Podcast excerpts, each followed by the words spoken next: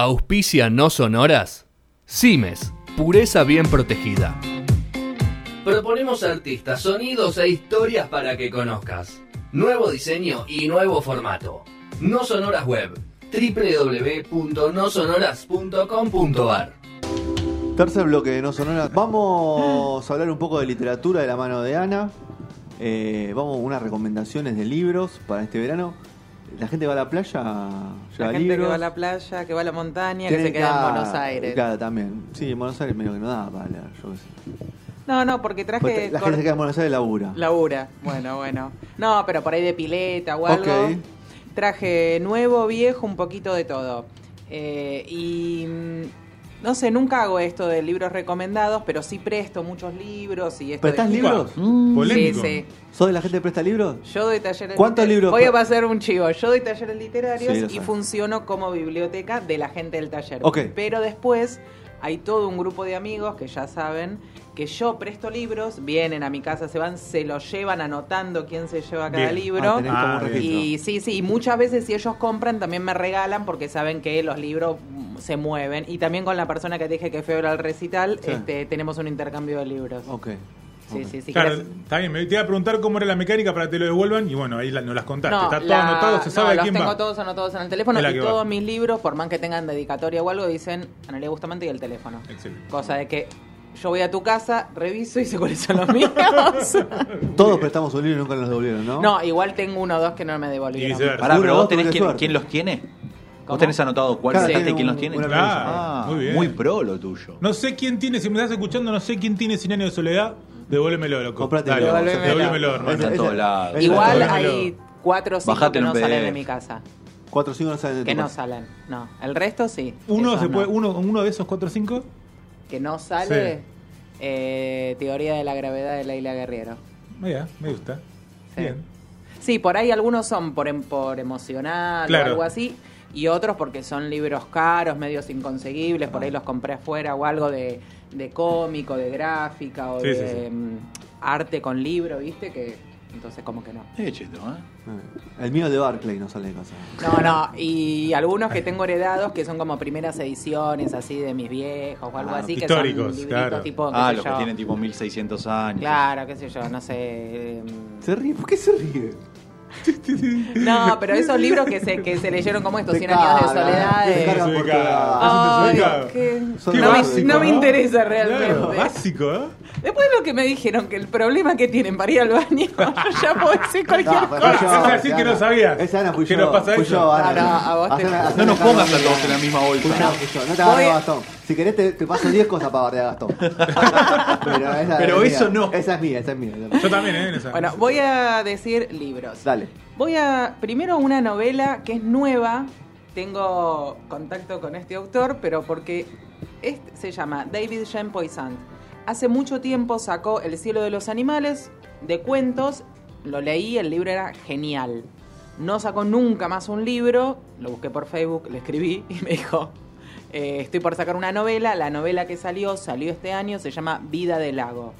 Es un escritor que recién empieza, pero realmente al lado los cuentos están buenos y lo de los animales, pero para la novela es una novela, yo la he regalado mil veces, funciona para alguien que lee, para alguien que no lee y corre. Es una familia que se va, bueno, esto ocurre en un lago eh, eh, que se van a bueno que se van a mudar para Florida entonces van a vender la- una casa que tienen en el lago en Estados Unidos qué sé yo.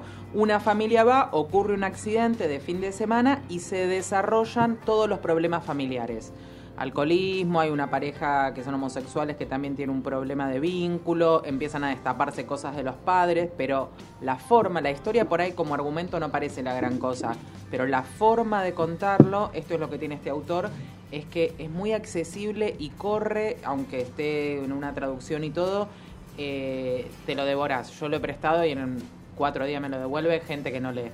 ¿El escritor es estadounidense, Ana? Sí, Ok. es Vida del Lago de David James Poissant. Muy bien que te respondió el doctor. No, no, era porque me había agarrado la desesperación. ¿viste? Cuando lees algo bueno, pues ¿y ahora qué leo? Y me acordé de esos cuentos que eran geniales y digo, algo más tiene que ver de este tipo. Y no conseguía nada en el país. Entonces agarré, le escribí y ahí me dijeron que Daza, él me, que que me escribió él, por eso, porque recién No, por eso, empieza y todo, sí, sí, re bien.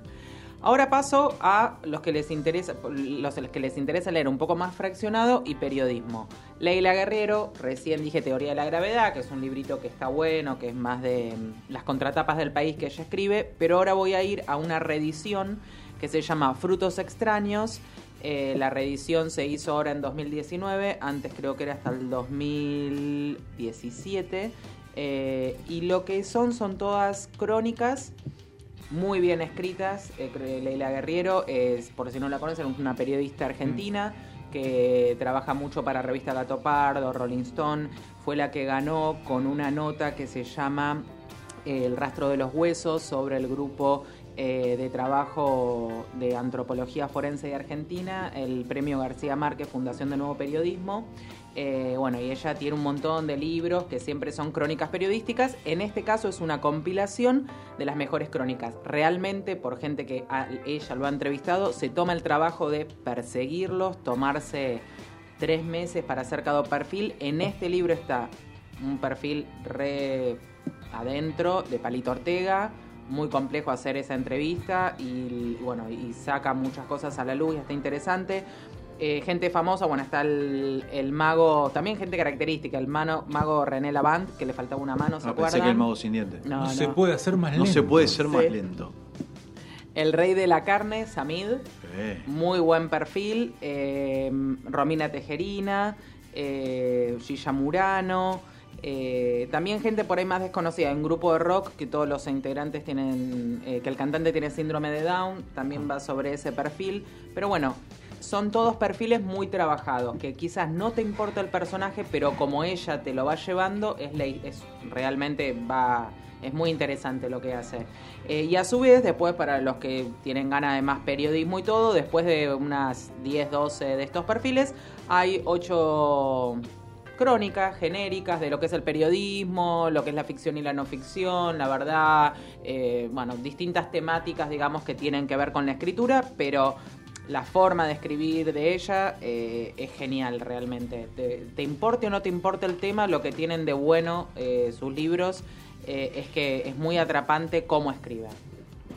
Ahora pasa una novela también muy leída por, o sea, yo las veces que la presté es una novela que funcionó, es un poco más vieja, se llama La Cena de Koch Herman, es un holandés, quizás le suena algo porque en un momento lo hicieron en teatro acá, creo que fue Fernán Mirás o algo así.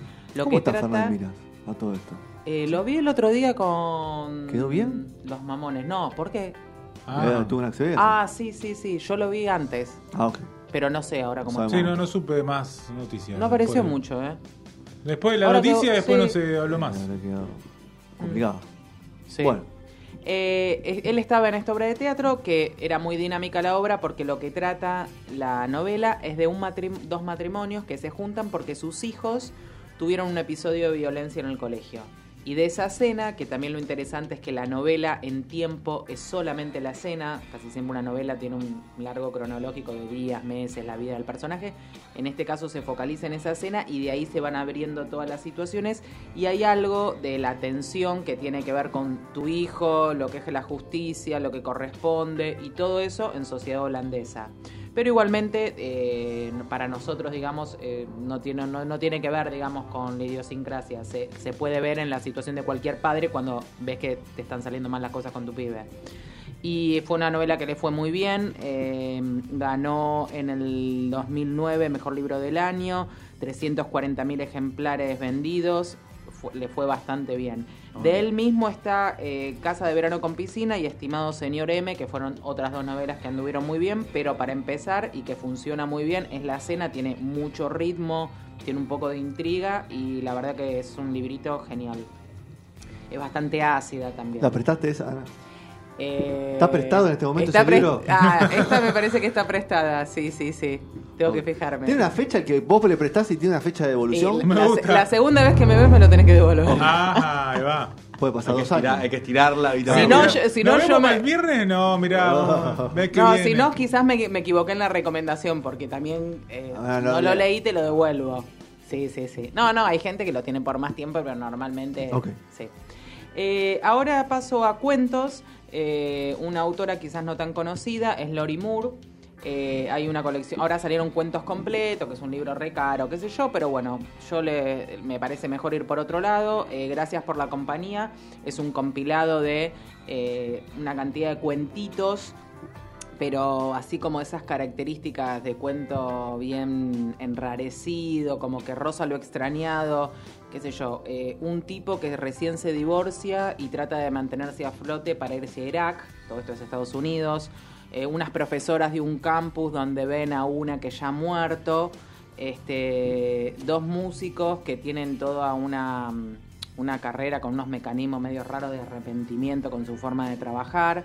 Todo va con mucha ironía, drama, pero son cuentitos cortos para los que les gustan los cuentos y tiene mucho, es muy ágil, muy interesante y está como en un lugar medio oscuro, extrañado, todos los personajes están medios, medios.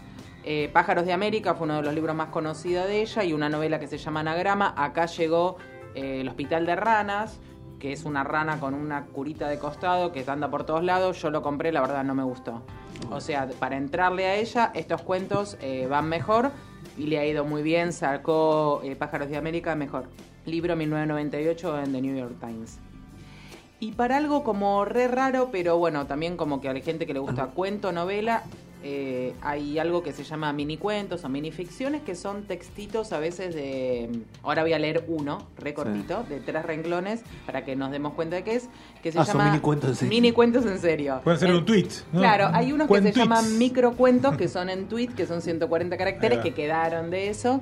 Y después fueron, eh, más que todo porque los concursos de literatura eh, van poniendo como los formatos Claro, y ahí después cada uno escribe. Pero hay unos que eran que quedaron de la época del Twitter. Estos son un poquito más largos. Lydia Davis tiene un libro que es muy llamativo el título, Ni puedo ni quiero.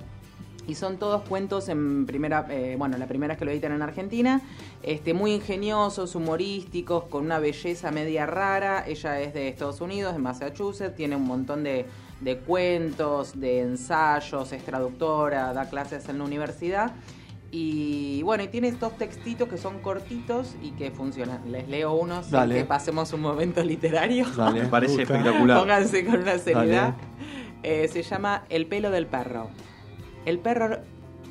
El perro no está más. Lo extrañamos. Cuando suena el timbre, nadie ladre. Nadie ladra. Cuando volvemos tarde, no hay nadie esperándonos. Todavía encontramos sus pelos blancos aquí y allá y toda la casa y en nuestra ropa. Los recogemos. Deberíamos tirarlos.